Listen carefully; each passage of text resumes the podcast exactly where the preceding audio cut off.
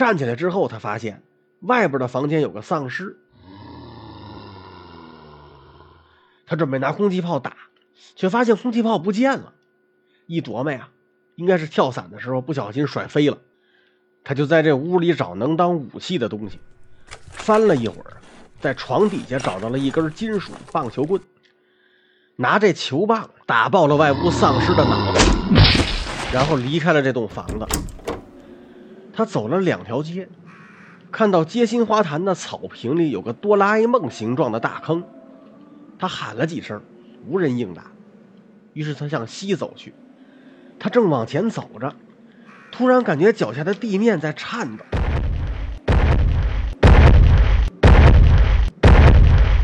他停下了，感觉到后边好像有东西跟着他，回头一看，可把他吓着了。只见一个足有他两倍高的青面獠牙的怪物正看着他，手里举着一把巨大的机枪。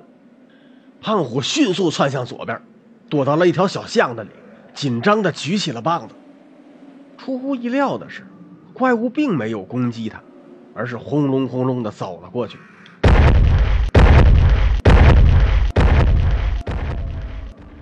胖虎看到怪物走远了，就从小巷子里出来，继续往前走。他刚往前走了没多远，就听到后边一阵乱。一回头就看见小夫被一大群丧尸追着，向他跑了过来。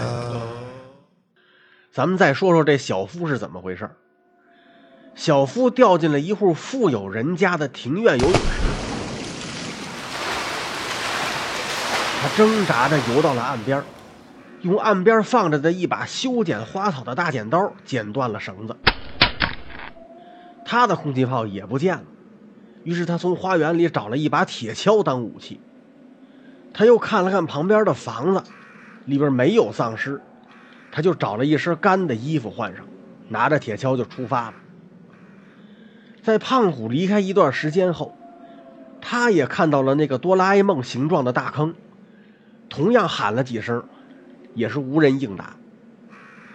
但是小夫在看到花坛之后走的方向和胖虎相反，他来到了一个丁字路口，发现前面有三个丧尸摇晃着向他走过来，于是他用铁锹拍碎了他们的脑袋。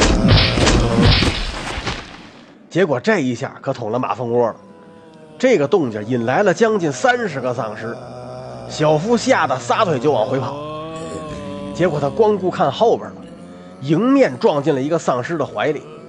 丧尸一把抱住了他，他就抡起铁锹乱打乱削，慌乱中削断了丧尸的一条胳膊，他用力甩掉了他。这一耽误，后边的大群丧尸又追了上来，这小夫就玩了命的跑。刚跑出没多远，就看见前面有个人，仔细一看，这不胖虎吗？这高兴，他冲胖虎喊。胖虎，快来帮忙！哎呀，哎，胖虎救命啊！小夫由于太激动了，没注意脚底下，结果被一滩油渍给滑倒了。后边的丧尸扑了过来，压住了小夫。胖虎大惊，抡起棒子就冲过来救小夫，一棒子就打碎了压住小夫那丧尸的脑袋。小夫赶紧爬起来，俩人配合着打。足足花了半个小时，终于放倒了所有的丧尸。俩人累得气喘吁吁地坐在地上，他们几乎成了雪人，身上溅满了丧尸的血和碎肉。歇了半天，俩人才缓过劲儿来。一看天快黑了，他们也找了一家小餐馆，确认安全后封住了门，吃了些东西就睡了。第二天一早，俩人收拾东西的时候。胖虎突然问小夫：“哎，我说小夫，你有没有觉得有点怪呀？花坛上那个坑边上好像没有任何脚印啊，连草都没有压过的痕迹。如果哆啦 A 梦掉在那里，把草坪砸了个坑，他从里边爬出来应该会有痕迹才对呀。”小夫想了想：“嗯，我觉得只有一个解释，那就是哆啦 A 梦的确落到花坛上。”但他还没来得及割断绳子，就被降落伞又带起来，直接飘出了花坛。嗯，有道理。我们再去看看吧，看看花坛周围有没有别的线索。